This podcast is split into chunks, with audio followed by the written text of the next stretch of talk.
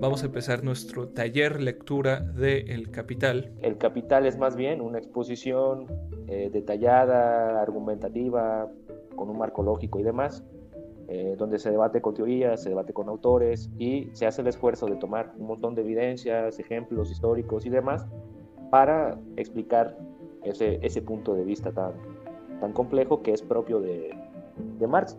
Platicamos acerca de qué se trata el capítulo, en resumen, pero sobre todo cómo lo interpretamos de manera útil. ¿De qué nos sirve eso? Esos conocimientos, cómo forman parte de discusiones que tenemos que tener hoy. Y la intención de, de leer El Capital, pues va un poco por ahí, brindarnos herramientas teóricas que son necesarias para las perspectivas actuales, para la política que necesitamos.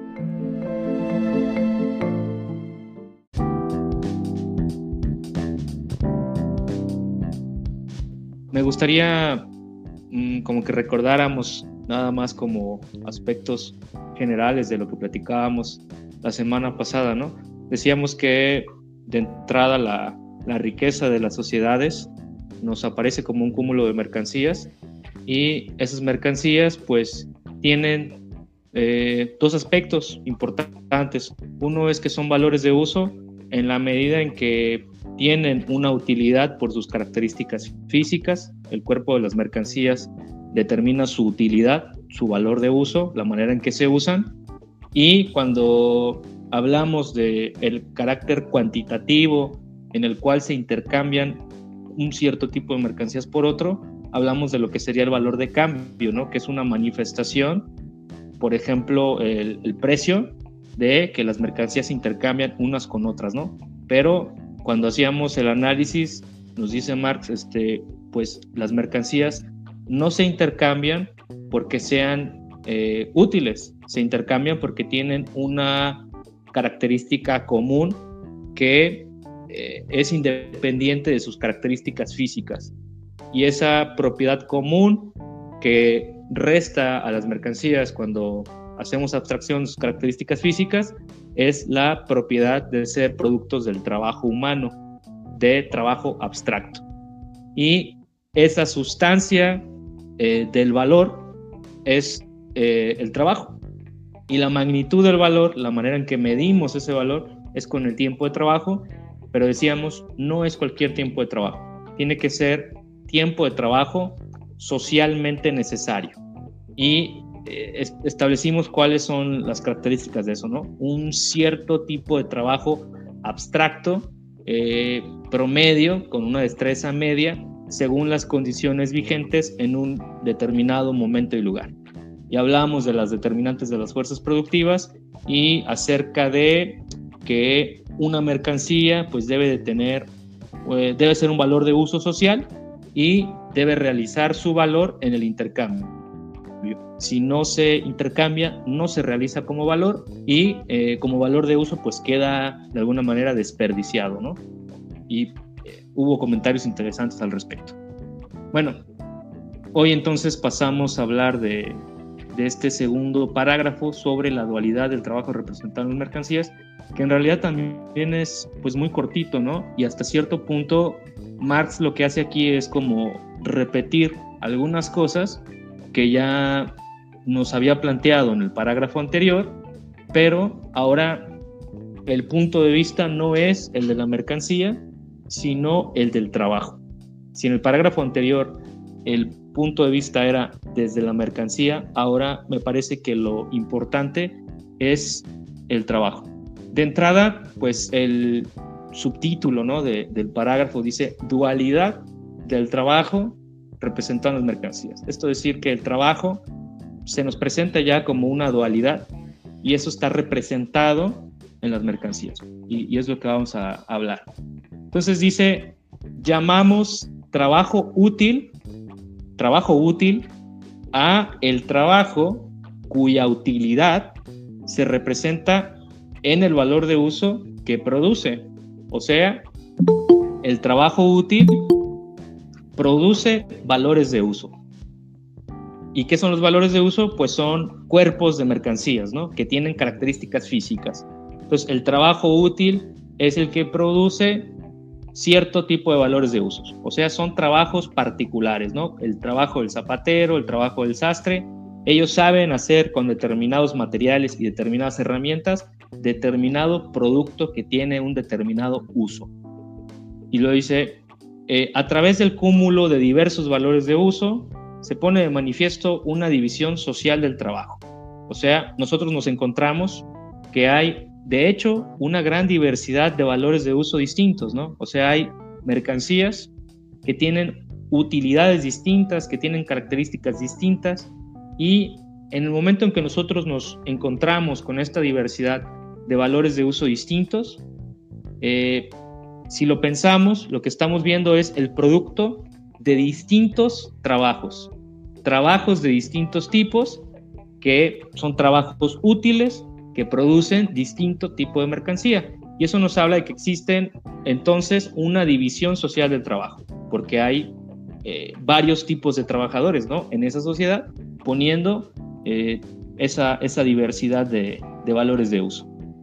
Y por ahí algunos comentarios en ese parágrafo, ¿no? Acerca de que la división social del trabajo, pues, ha existido en diversos modos de producción y no es precisamente una característica propia de, del sistema de producción capitalista, pero eh, ciertamente la producción de mercancías en el capitalismo sí conlleva a una cierta división social del trabajo. Bueno, Luego dice, solo los productos de trabajos privados, autónomos, recíprocamente independientes, se enfrentan entre sí como mercancías. Esto es como una cierta condición que eh, de repente pudiera costar trabajo entender, pero que en realidad es muy sencilla, ¿no? O sea, las mercancías se tienen que enfrentar entre ellas en el, en el intercambio, ¿no? En el mercado. Pero para que eso suceda, tienen que ser producto de trabajos que son privados, que son autónomos y que son entre ellos independientes. ¿Por qué? Muy sencillo. Si yo produzco eh, un tipo de producto y yo también produzco otro tipo de producto y luego los llevo al mercado y nada más existen esos dos productos, eh, no va a haber intercambio porque solamente yo estoy produciendo. Es un ejemplo muy burdo, ¿no? Supongamos que yo soy un obrero, alguien más es un obrero, trabajamos en la misma fábrica.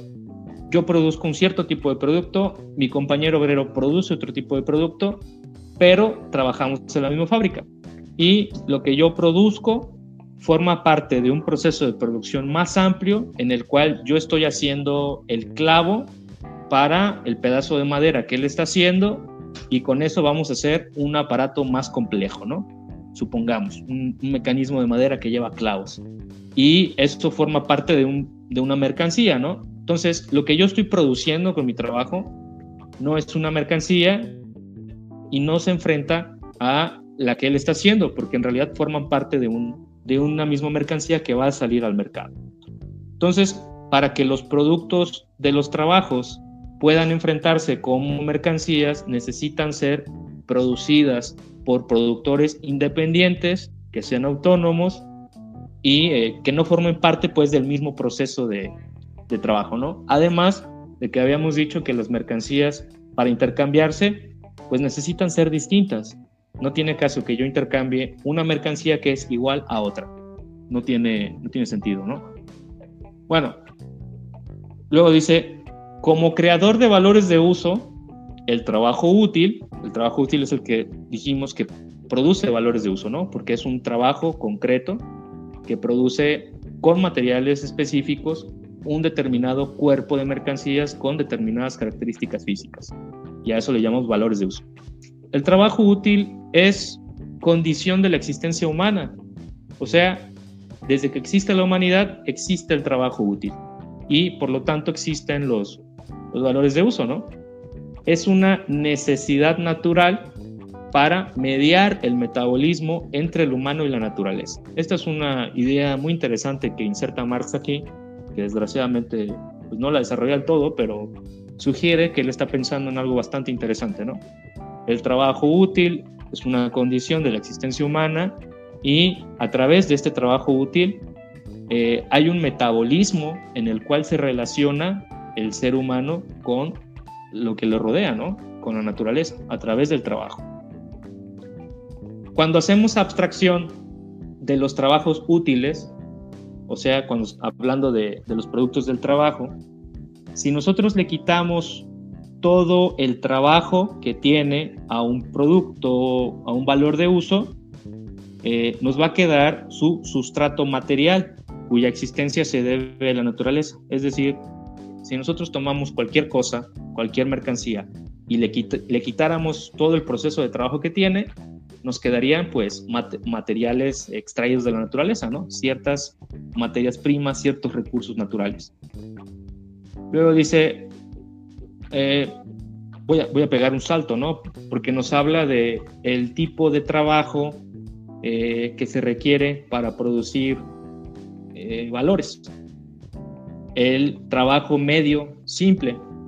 Y nos dice que este trabajo medio simple, que ya comentamos en el parágrafo anterior, varía según los diversos países y épocas culturales, pero está dado para una sociedad determinada. O sea, cuando hablamos de la fuerza de trabajo eh, social media, hablamos de un trabajo medio simple, un promedio de, de, la fuerza de trabajo, y esto puede variar según el país, según la época, pero para una sociedad determinada, ese trabajo medio pues está determinado. Y luego nos dice, se considera que el trabajo complejo es igual al trabajo simple, ya sea potenciado o multiplicado. O sea, no importa que se trate de un trabajo complejo, porque eso se puede entender como una multiplicación o como una determinada cantidad de trabajo simple. Y nos dice, la experiencia nos muestra que constantemente opera esa reducción. O sea, en el intercambio de mercancías, en el mercado, hay mercancías que son productos de trabajos complejos, pero que se están intercambiando con mercancías que son productos de trabajo simple. Entonces, eh, ahí hay un momento, un proceso de reducción en el cual todos los trabajos quedan reducidos a trabajo medio simple. Ese es el proceso de reducción de, del trabajo. La reducción de los trabajos a trabajo simple se establece a través de un proceso social a espaldas de los productores. Esto es como, me parece la primera vez que Marx nos habla como en estos términos, ¿no? Hay un proceso social que se está dando eh, ante nuestros ojos, pero aún en contra de nuestra voluntad, a espalda de los productores. Los trabajos, sin importar qué tipo de trabajo sea, se están reduciendo todos a una mismidad de trabajo se están reduciendo a un trabajo medio simple en el intercambio. Y no nos damos cuenta de que eso pasa, pero pasa. Bueno, una cantidad mayor de valor de uso, bueno, me parece que por ahí hay una, una nota que Marx pone en ese parágrafo que dice, de aquí en adelante, cuando hablemos de fuerza de trabajo o de trabajo abstracto, etcétera, nos estamos refiriendo a este trabajo medio simple porque en el intercambio esa reducción se da y nosotros eh, vamos a estarnos refiriendo a ese trabajo medio simple. Eh, una cantidad mayor de valor de uso constituirá una riqueza material mayor. Esto es obvio porque el concepto de riqueza eh, está dado por, es un concepto material, ¿no? Por disponibilidad de valores de uso. Y dijimos, valor de uso son las mercancías en tanto cuerpo, eh, por sus características físicas. Entonces, una cantidad mayor de valor de uso, o sea, una cantidad mayor de mercancías, constituye una riqueza mayor. No obstante, una masa creciente de riqueza material, o sea, podemos tener muchísimas mercancías, una gran riqueza, puede corresponder a una reducción simultánea de su magnitud de valor porque esto es lo que hemos estado tratando de establecer. Riqueza se refiere a la disponibilidad de valores de uso. Es un concepto material en el sentido eh, sensorial, pero valor es un concepto no físico, es un concepto no sensorial que tiene que ver con la abstracción del trabajo, eh, que está representado en las mercancías. Y fijamos en el parágrafo anterior que cuando aumenta la productividad, pues se producen más valores de uso, pero disminuye el valor, porque a un aumento de la productividad se está produciendo más en menos tiempo y como dijimos que la magnitud del valor de las mercancías es el tiempo de trabajo, si estamos disminuyendo el tiempo de trabajo de las mercancías, en rigor se está disminuyendo el valor individual de la mercancía. Entonces, eh, podemos producir más riqueza, pero con menos valor. Y ese movimiento contradictorio, dice Marx, deriva del el carácter bifacético del trabajo, es decir, que haya trabajo útil y al mismo tiempo ese trabajo útil eh, sea trabajo abstracto. Ese es un carácter bifacético, ¿no? Tiene las dos características. Trabajo útil produce valor de uso. Trabajo abstracto produce valor. Dice, todo trabajo es, por un lado, gasto de fuerza humana de trabajo en un sentido fisiológico, un sentido físico, ¿no? Y en esta condición de trabajo humano igual o de trabajo abstractamente humano, que no tiene una forma en particular, constituye el valor de la mercancía. Valor. Pero por otra parte, todo trabajo es gasto de fuerza humana de trabajo en una forma particular y orientada a un fin. Y es en esta condición de trabajo útil, concreto, que produce valores de uso. O sea, yo cuando hago zapatos, pues estoy usando mi fuerza de trabajo abstractamente humana y estoy produciendo valor. Eh, bueno, suponiendo que produzco valor, suponiendo que produzco zapatos, ¿no? En condiciones vigentes pero al mismo tiempo esa fuerza de trabajo abstracta la estoy usando de una manera concreta y útil, en un trabajo útil, en un valor de uso. Y entonces estos dos aspectos, eh, estas dos cualidades del trabajo y de las mercancías, eh, están ahí en la misma mercancía. Entonces, el carácter bifacético del trabajo, el hecho de que un trabajo abstracto sea al mismo tiempo un trabajo útil, eh, es algo que nosotros podemos distinguir analíticamente, conceptualmente, pero que no podemos ver, ah, mira, este es un trabajo útil y este visiblemente es un trabajo abstracto, porque los trabajos abstractos se ven representados en trabajos útiles. Y igualmente pasa con las mercancías. Podemos ver los productos de los trabajos útiles representados en los valores de uso, que son los cuerpos de las mercancías pero no podemos ver su valor, que es la representación del tiempo de trabajo socialmente necesario, que eh, jugábamos un poco, decíamos, es como una especie de alma.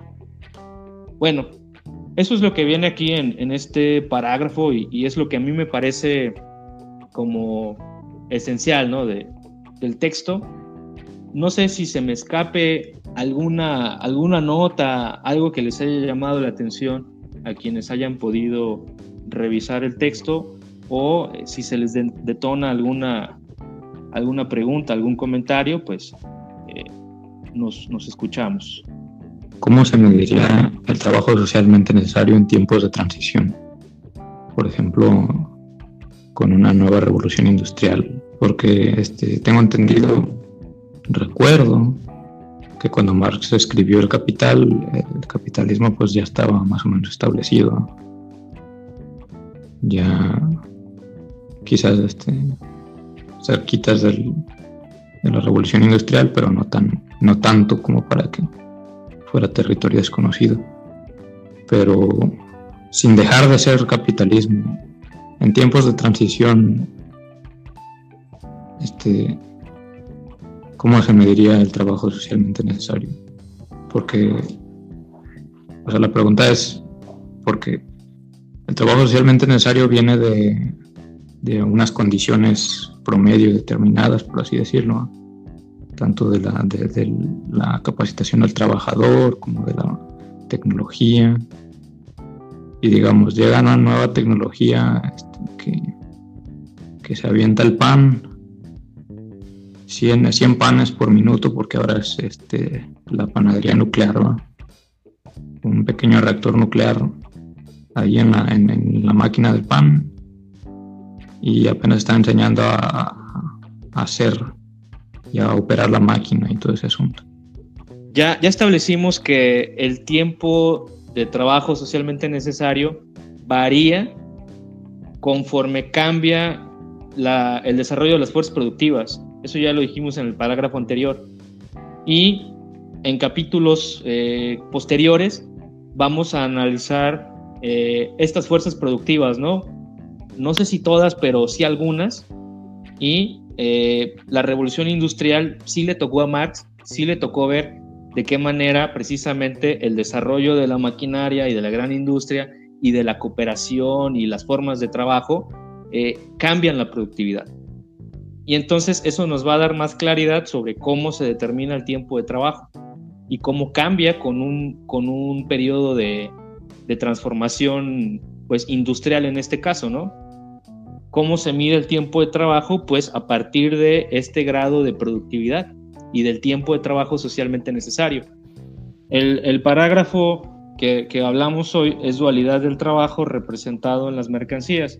Y entonces lo importante es que nos quede claro que el trabajo pues tiene un carácter bifacético, que es ser trabajo útil y al mismo tiempo ser trabajo abstracto. Eh, que nos quede claro que lo que el trabajo útil produce son valores de uso y que lo que el trabajo abstracto produce son eh, valores, así a secas. Si, si entendemos eso, eh, pues ya, ya tenemos como superado el, el problema conceptual del parágrafo. El trabajo abstracto, este, ¿cuál es la definición? ¿Cuál es el concepto del trabajo abstracto? Es gasto de fuerza de trabajo humana sin importar la forma en la que se dé. O sea, es un gasto de músculo, cerebro, nervio. Por ejemplo, si este, en, el futuro hay una tecnología que dice, convierte tus corajes en pan, conéctate esta máquina en el, en el páncreas y cada que hagas coraje la máquina va a trabajar y va a hacer los panes, pero en esta que hagas el coraje de manera deliberada y consciente. Entonces eso sería un trabajo este, imaginario también, que yo diga, me voy a conectar la máquina porque ahorita ando de mal humor y me aviento un coraje y salga un pan. Bueno, independientemente de que salga o salga el pan, el hecho de conectarme la máquina para trabajar y hacerlo con el páncreas en vez de con los músculos o con el cerebro cuenta también como trabajo abstracto. Tiene como todo trabajo, las dos características. Es tanto un trabajo útil, porque estás produciendo pan, como un trabajo abstracto, porque estás desgastando tu fuerza de trabajo. ¿Cuál sería un ejemplo de trabajo abstracto en la actualidad? Eh, es que esa es la cosa con lo que estamos tratando de entender. Siempre, todo trabajo, en cualquier momento, cualquier trabajo, cualquiera, es tanto trabajo útil como trabajo abstracto. Este, es que es trabajo abstracto, pero el término abstracto refiere a, que no tiene, no tiene características concretas. El, alma de lo que es el trabajo, independientemente de que, de que estés trabajando y con qué parte del cuerpo. el trabajo abstracto es simplemente el hecho de trabajar sin importar en qué. Y aquí entran un montón de todo tipo de trabajo implica un desgaste físico y mental. Y, ahí entra pues muchos tipos de trabajo, ¿no? O sea, creo que la gran mayoría. ¿Puede haber trabajo abstracto sin trabajo útil y trabajo útil sin trabajo abstracto? Me parece que en rigor no podría haber trabajo abstracto sin trabajo útil. Pero eh, tampoco podría haber trabajo útil sin trabajo abstracto porque, o sea, todo trabajo útil es un gasto de, trabajo abstracto de una determinada manera. Ok, este, creo que aquí más bien lo que se está gestionando entre las dudas, creo yo, es por qué necesitamos hacer esta división entre trabajo útil y trabajo abstracto. Em, pues vamos a poner un ejemplo, ¿no? Por más dinero que le inviertas a un árbol, no se va a convertir en una mesa necesita trabajo transformador. Ese es el trabajo útil, el efecto práctico que tiene. Pero el trabajo abstracto es la forma en que medimos, incluso en la industria se mide, el valor que se le agrega a una mercancía. No tanto el cambio, sino el, la forma de trabajo abstracta, independientemente de quién lo hizo, independientemente de qué tanto le costó a este obrero hacerlo físicamente, este trabajo está desnaturalizado. Em, cuando trabajas en una fábrica de miles de personas, no vas a medir específicamente el trabajo útil de cada persona, sino vas a medir el tiempo de trabajo general de la planta. Eso sería la forma abstracta, libre de características específicas. O al menos es así como yo lo entendí. Eh, algo, algo importante de lo que comenta eh, Tona es que ¿por qué, ¿por qué a Marx le interesa hacer esta distinción eh, analítica que parece tan rebuscada, ¿no? Bueno, porque empezamos este capítulo diciendo que las mercancías tienen dos aspectos, que por una parte son valores de uso y que por otra parte son valor, y que su aspecto de valor de uso depende de sus características materiales, de sus características concretas, y que tienen otra parte que es su característica de ser valor, que esa no tiene nada que ver con sus características corpóreas. Y, entonces, ¿de dónde sale? Dice, si no tiene nada que ver con las características corpóreas, pues sale del trabajo abstracto. Y dice Marx en, ese, en ese segundo parágrafo, yo fui el primero que, que ha explicado esta cuestión, dice, como uno de sus, de sus pocos méritos que tiene, ¿no? Porque mucho de lo que está comentando Marx es simplemente algo que ya dijeron otros. De hecho, tiene muchísimas citas porque está recuperando cosas que ya dijeron otros. Y en este momento nos está diciendo algo que, que él descubrió, ¿no? De dónde viene esa, ese doble carácter de la mercancía. Y tiene que ver con que todo trabajo es un trabajo útil, que trabaja materiales, que produce valores de uso, pero al mismo tiempo es un gasto de energía en abstracto y ese trabajo abstracto es lo que reconocemos socialmente como valor. Lo que iba a decir, este, para confirmar si estoy entendiendo no, el, valor de uso es, es, lo que nos sirve a nosotros, la manera en que vamos a utilizar el producto. Si vamos a agarrar el libro vaquero y lo vamos a leer o si lo vamos a usar de papel de rollo de emergencia, es, valor de, es el valor de uso. ¿no? Y el valor es el, el trabajo que, que, le tomó a alguien hacer, hacer ese, ese producto medido en trabajo socialmente necesario. Esa, es, eh, ¿Voy bien? ¿O ya dije algo? Vas bien, pero falta una característica importante. Es que ambas características tienen que estar socialmente dadas no las puedes decidir tú. Tanto la utilidad tiene que ser una utilidad eh, reconocida socialmente porque las mercancías son valores de uso sociales. Entonces, el uso de una mercancía está determinada por sus características físicas, pero ese uso está reconocido. Ah, tiene que ser útil para todos.